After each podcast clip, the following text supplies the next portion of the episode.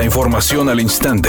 Grupo Radio Alegría presenta ABC Noticias. Información que transforma.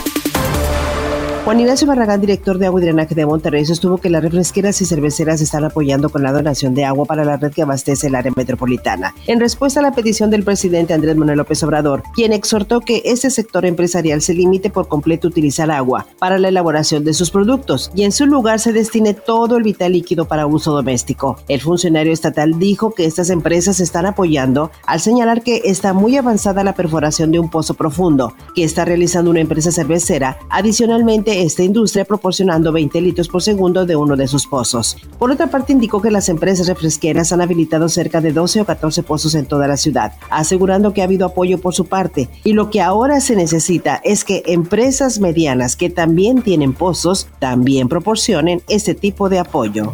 Un juez federal mexicano otorgó amparo a Rafael Caro Quintero, detenido el pasado viernes, para evitar su extradición a Estados Unidos, según resoluciones judiciales disponibles este lunes. El juzgado séptimo de Distrito de Amparo en materia penal en el estado de Jalisco atendió la demanda presentada por Beatriz Angélica Caro Quintero, hermana del narcotraficante, para evitar su deportación o expulsión del país, preso desde el viernes en el penal El Altiplano del Estado de México. La hermana, de acuerdo con el expediente, argumentó que el traslado a Estados Unidos, donde es buscado por la agencia antidrogas ocurriría sin que haya seguido el procedimiento de extradición correspondiente, de acuerdo al Tratado de Extradición entre México y Estados Unidos. La suspensión estará vigente hasta que se resuelva a fondo el juicio de amparo, que tendría una duración incierta y retrasaría por tiempo indefinido su extradición a Estados Unidos, donde el fiscal general Mary Garland lo reclama de forma inmediata.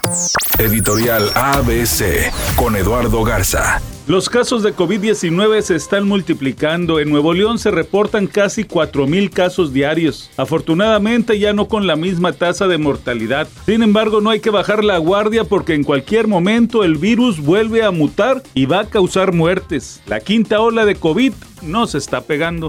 ABC Deportes informa el fútbol femenil. El día de hoy tenemos la final del torneo de CONCACAF. El equipo de Canadá contra Estados Unidos. Partidazo sensacional por el primer lugar. Las campeonas del mundo contra las campeonas olímpicas. Las dos potencias más importantes en el mundo enfrentándose en un partido aquí en la ciudad de Monterrey. Ojalá la gente se dé cuenta de la calidad del espectáculo y asista a presenciar esta gran final de CONCACAF.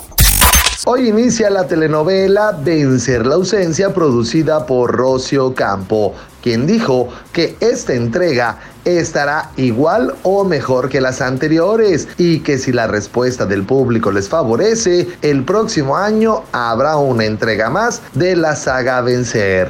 Es un día con escasa nubosidad. Se espera una temperatura máxima de 38 grados, una mínima de 30. Para mañana martes se pronostica un día con escasa nubosidad. Una temperatura máxima de 36 grados, una mínima de 24. La actual en el centro de Monterrey, 31 grados. ABC Noticias. Información que transforma.